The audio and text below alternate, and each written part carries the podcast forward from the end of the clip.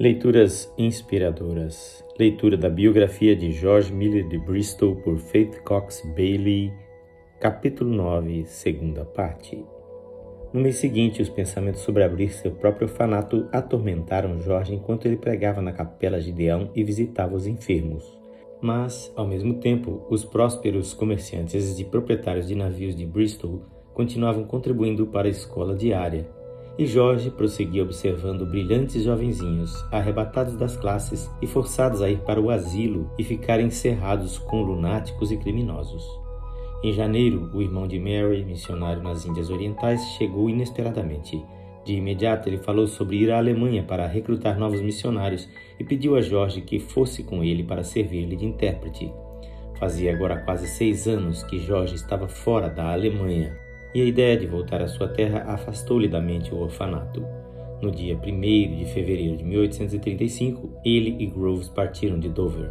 Desceram em Calais, foram diretamente para Paris e dali para Estrasburgo, na Alemanha, pela diligência postal expressa. Depois para Stuttgart e no final de março lá estavam eles na cidade universitária de Yale. O Dr. Tuluk ainda estava ali ensinando teologia na universidade. Sua casa ainda tinha cheiro de café e de livros mofados. A grande mesa de mogno, as cadeiras, ainda continuavam no mesmo lugar de sempre, sob o candelabro do refeitório. Isto é formidável, Dr. Tuluk. É bom falar de novo o alemão.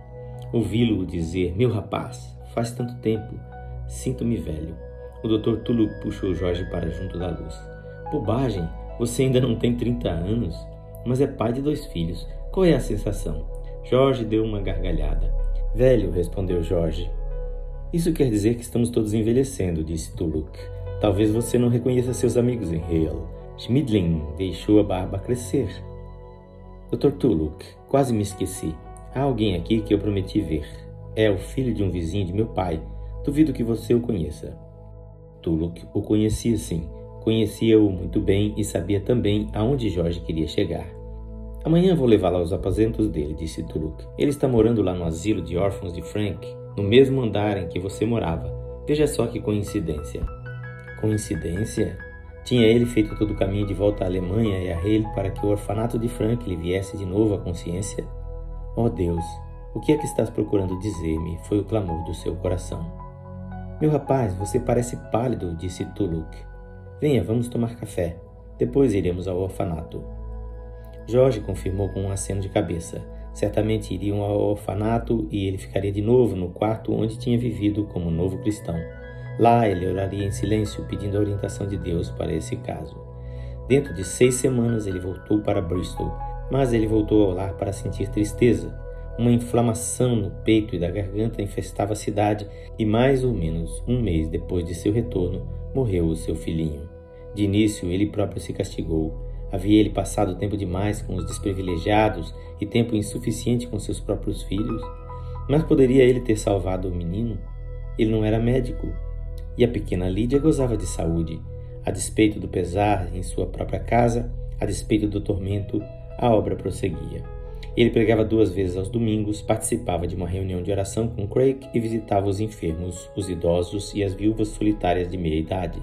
Sempre havia viúvas de meia idade e elas sempre desejavam que ele permanecesse um pouco mais para tomar uma xícara de chá. Aqui, pastor, sente-se na minha espreguiçadeira. Vou preparar o chá. Eu sempre faço uma pausa para tomar chá. Agora o senhor vai juntar-se a mim, pois não? Bem, respondia ele. A mulher pairava sobre o carrinho de chá, dobrando delicadamente guardanapos com pequenas rugas. Agora diga-me, como vai a senhora Miller? Muito bem neste outono. Jorge limpava a garganta inquietamente. Desperdiçar tempo com uma mulher que nada mais tinha do que solidão egocêntrica era pecado.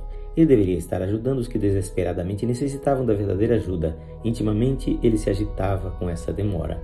Gostaria que eu lhe lesse um trecho da escritura? perguntava ele. Durante o chá, dizia a senhora, tanto mais confortável, não acha o senhor? Tudo está pronto na cozinha. Agora o senhor simplesmente se assenta aí e olha para os meus livros. O carrinho de chá lá se foi alegremente para a cozinha. Suspirando, Jorge avançou um pouco na cadeira estofada para ler os títulos dos livros. Virgílio, Cícero, Thackeray também. Quer dizer que ela tomou parte nas frivolidades do momento, exatamente como ele havia esperado. Mas o que era isso? De trás de um volume de poeira encadernado em couro, um livro escorregou da prateleira e caiu-lhe na mão. era a biografia de Frank, de Haley.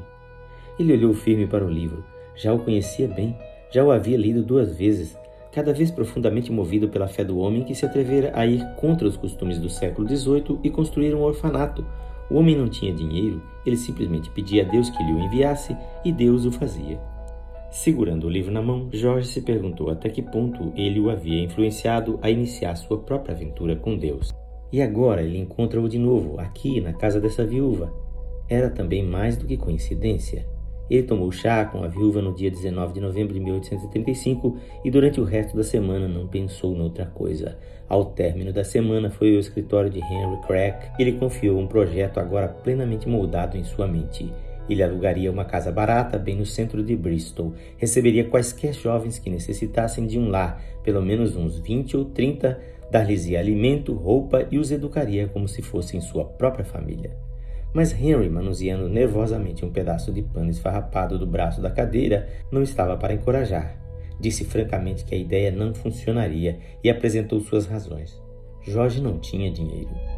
Frank também não tinha nenhum dinheiro, disse Jorge. Ele construiu seus orfanatos por meio da oração, argumentou. As sobrancelhas de Henry baixaram sombriamente. Frank viveu há cem anos, Jorge, disse ele. Andando para lá e para cá, Jorge bateu o pé com tanta força que o vaso de porcelana sobre a viga da lareira tremeu. Que pretende você dizer? Deus perdeu o seu poder? disse Jorge. Não, não, Jorge, respondeu Henry, mas os tempos são diferentes. Então Jorge disse: Se Deus respondeu à oração de Frank em 1727, ele responderá também em 1835. E vou dizer-lhe algo mais, Henry Craig, para provar que é meu motivo real para iniciar um orfanato. Mas eu pensei que se tratava da casa de caridade, das crianças, respondeu Henry com um olhar desgostoso. Serei honesto, disse Jorge sentando-se no sofá. As crianças são importantes e as casas de caridade não prestam. Mas há outro motivo também. Ouça-me, Henry. Eu estou sempre dizendo às pessoas em dificuldade: confiem em Deus, orem a Ele, Ele responderá às suas orações, mas é duro convencê-las. Perfeitamente, concordou Henry. Vivemos numa época de cinismo, meu velho. Mas eu sei que se pode levantar as mãos e tocar Deus quando se ora. Eu mesmo tenho provado isso, disse Jorge. A oração transformou a minha vida e eu desejo convencer outras pessoas. Acho que consigo fazer isso através da oração, se eu puder apontar para alguma coisa que Deus fez, algo real e tangível. Mostrar ao mundo inteiro que Deus responde à oração? Havia um tom de ceticismo na voz de Henry. É por isso que você vai construir seu orfanato? Não, não, respondeu Jorge. Pelas crianças, é claro, mas por esse motivo também. Se Deus pode aceitar-me, um homem verdadeiramente pobre, se eu puder reunir 20 crianças num orfanato, se Ele me der a força para não pedir nada a ninguém, mas pedir somente a Ele o dinheiro de que preciso, então, de algum modo, provarei a algumas pessoas que Deus é fiel ainda hoje. Não pedir nada a ninguém, absolutamente? Apenas orar? perguntou Henry. Sim, respondeu George. Henry nada disse, ainda irritado com o um pedaço de pano esfarrapado.